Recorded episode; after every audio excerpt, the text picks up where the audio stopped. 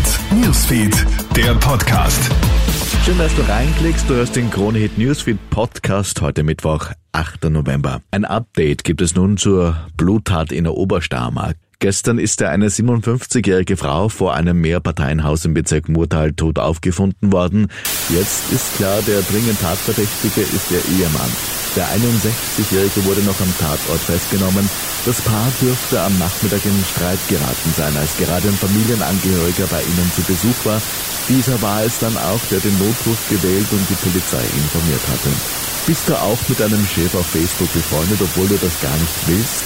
Die SPÖ will jetzt offenbar gegen diesen Social Media Zwang im Job vorgehen. In einem Antrag vor dem Bundesparteitag am Wochenende wird laut heute.at gefordert, dass Arbeitnehmer nicht dazu verdonnert werden dürfen, Social-Media-Kanälen für den Job beizutreten. Auch firmeninterne WhatsApp-Gruppen stehen in der Kritik, da die Kolleginnen dort oft im Minutentakt schreiben und das Smartphone daher ständig klingelt. Aus Angst, etwas zu verpassen oder sich in der Firma unbeliebt zu machen, trauen sich aber die wenigsten auszusteigen.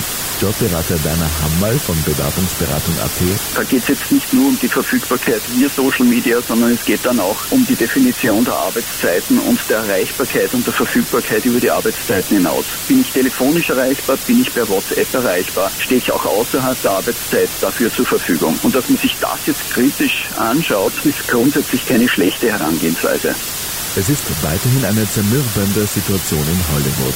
Weiterhin kann sich die Gewerkschaft der Schauspielerinnen und Schauspieler mit den Vertretern der Film- und Fernsehproduzenten nicht einigen.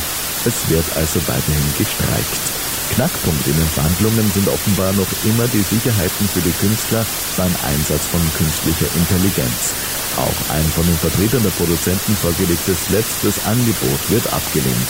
Krone mit USA-Reporterin Barbara Gasser. Seit 14. Juli wird ja gestreikt, aber in diesen vier Monaten haben sich zwar einige Male die beiden Seiten an einen Tisch gesetzt, aber es kam keine Annäherung zwischen der Gewerkschaft der Schauspielerinnen und Schauspieler und der Alliance of Motion Picture and Television Producers zusammen.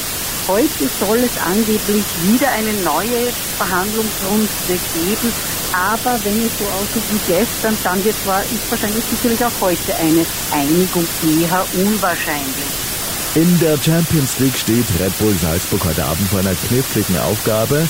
Um im Aufstiegsrennen zu bleiben, müssen gegen Inter Mailand im ausverkauften Heimspiel Punkte her. Mut macht aber, nicht zuletzt, die gute Leistung beim 1 zu 2 im Hinspiel. Wir wollen etwas mitnehmen, das ist das klare Ziel, sagt Coach Gerhard Struber vor dem Duell mit dem Serie A Tabellenführer und möglicherweise mit einem Comeback von ÖFB-Teamstar Marco Arnautovic.